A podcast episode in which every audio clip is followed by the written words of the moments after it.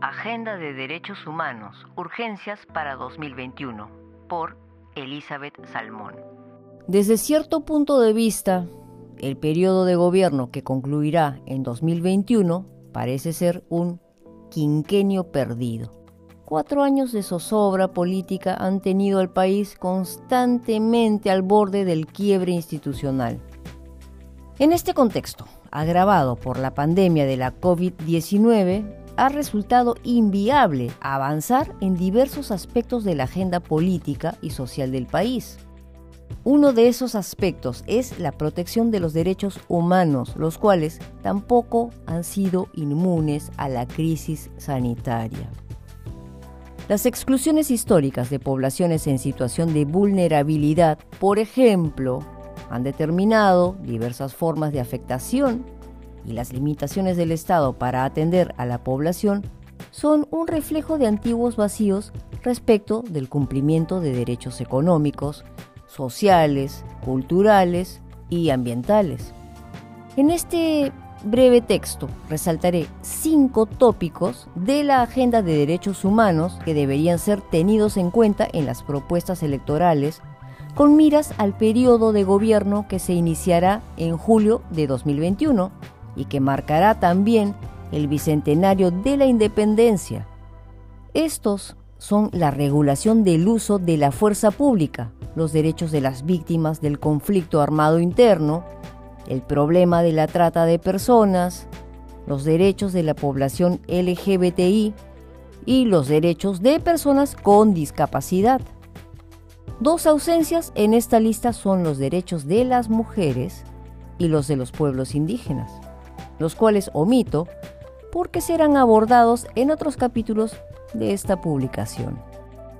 El problema de la regulación del uso de la fuerza pública tiene una conexión directa con el fenómeno de las protestas ciudadanas frente a proyectos extractivos u otros que comprometen al medio ambiente, los derechos territoriales o la misma subsistencia de la población.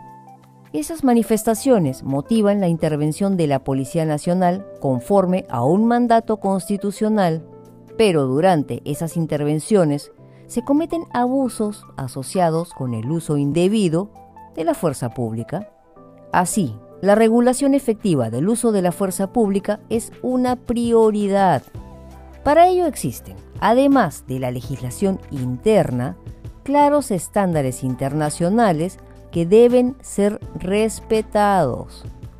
Algunas de las medidas más importantes que deben ser tomadas a este respecto son las siguientes.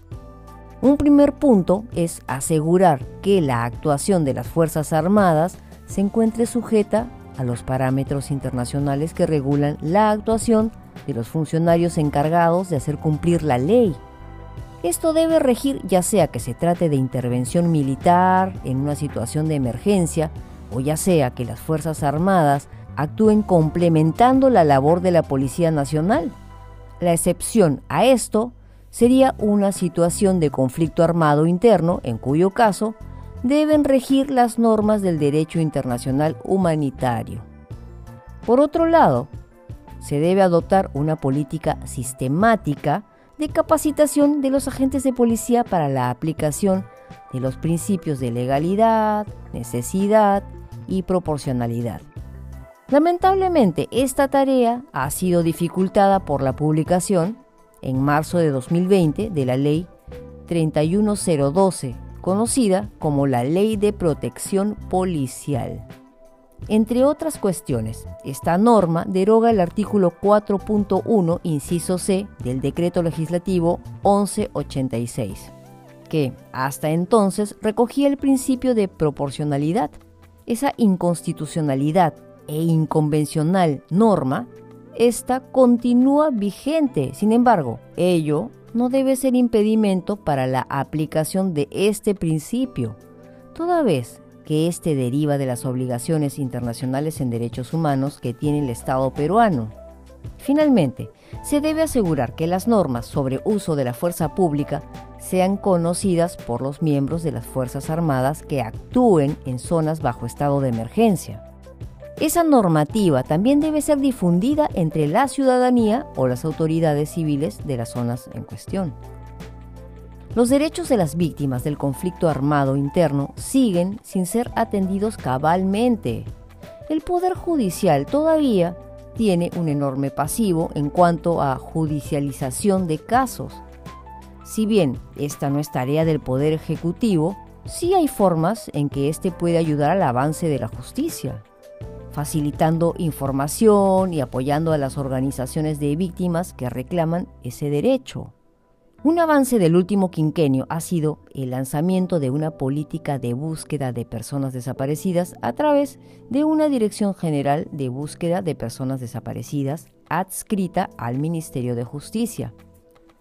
Pero todavía hacen falta compromisos más claros del gobierno sobre esta materia, principalmente a través de la provisión de los recursos materiales para que la búsqueda avance más fluidamente y para que la ley sea aplicada en todos sus detalles, incluyendo una adecuada participación de los familiares de las víctimas. A ello se debe sumar una política de promoción de la memoria que vaya más allá de la existencia del lugar de la memoria.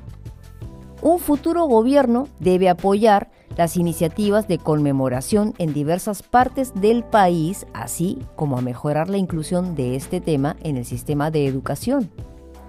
Finalmente, un tema particularmente álgido para las víctimas es el de las reparaciones. La ley de reparaciones existe desde hace ya prácticamente 15 años. Sin embargo, la ejecución del plan integral ha sido lenta y parcial.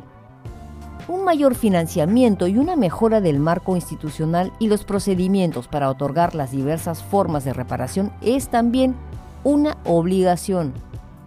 La trata de personas es una práctica delictiva sobre la que vamos tomando conciencia paulatinamente. Un paso adelante en el tratamiento de este problema ha sido la formulación del Plan Nacional contra la Trata de Personas 2017-2021. Todo esto debe ser complementado con una adecuada capacitación a los diversos agentes estatales que lidian con este problema en sus tres aspectos cruciales la prevención del delito mediante acciones de fiscalización laboral, su persecución, lo cual involucra a la Policía Nacional, el Ministerio Público y el Poder Judicial, y la atención médica, psicológica y legal a las víctimas, así como prestación de alojamiento y reinserción social y laboral. Aunque esto es dispuesto por la normativa vigente, no se cumple se precisa una política que multiplique los centros de acogida, que garantice la reinserción escolar de niños, niñas y adolescentes víctimas y, sobre todo, que asegure una coordinación entre el gobierno central y los gobiernos regionales para mejorar la atención a las personas afectadas. Asociada a este tema está la política de acogida a extranjeros, asunto prioritario hoy por la inmigración de población venezolana. En este tema, el Estado ha retrocedido al imponer requisitos como la visa humanitaria, algo cuestionable tratándose de flujos dentro del espacio sudamericano, y al no tener un mecanismo adecuado para resolver el estatus legal de los migrantes. Cabe señalar que en la actualidad, según los datos proporcionados por la Plataforma de Coordinación para Refugiados y Migrantes de Venezuela, R4V, existen 5.098.473 de migrantes, refugiados y solicitantes de asilo venezolano en el mundo. El Perú es el segundo país de acogida de la población venezolana después de Colombia, con un total de 829.708 migrantes hasta agosto de 2020. Además, el Perú sigue siendo el país con mayor número de solicitudes de asilo por parte de la población venezolana, con un total de 496.095 solicitantes de la condición de refugio hasta el 30 de junio de 2020. Esta situación, así como la habilitación de infraestructura y servicios adecuados, integran también la agenda de derechos humanos. Los derechos asociados al género y a la orientación sexual constituyen uno de los mayores vacíos en la acción del Estado. Además, es notorio que en los últimos cinco años se ha acentuado la hostilidad de cierto sector político al avance en estos derechos. Por eso, las propuestas de gobierno deben tomar una posición clara sobre este tema. Una agenda de derechos humanos sobre población LGBTI implica, en primer lugar, generar información sistemática sobre violaciones de derechos humanos de este grupo de población. El Estado peruano tiene muy pobre documentación sobre el tema, lo cual expresa su desinterés.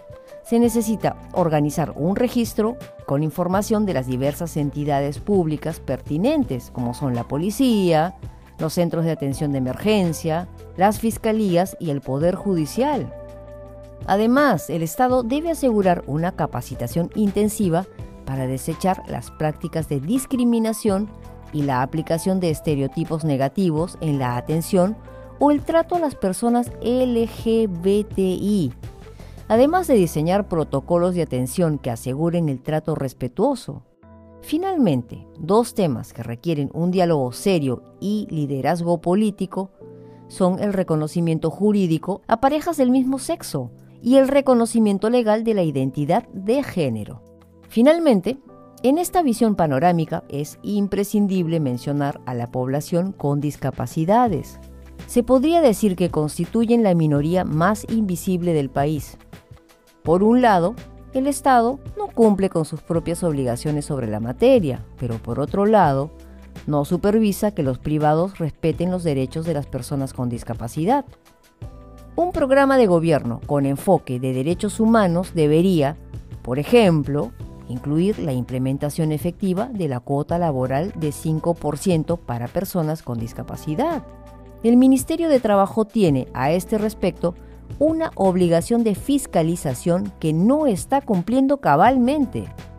También es necesario tomar medidas para impedir o sancionar la discriminación en centros educativos la cual se haya prohibida por la ley 29973.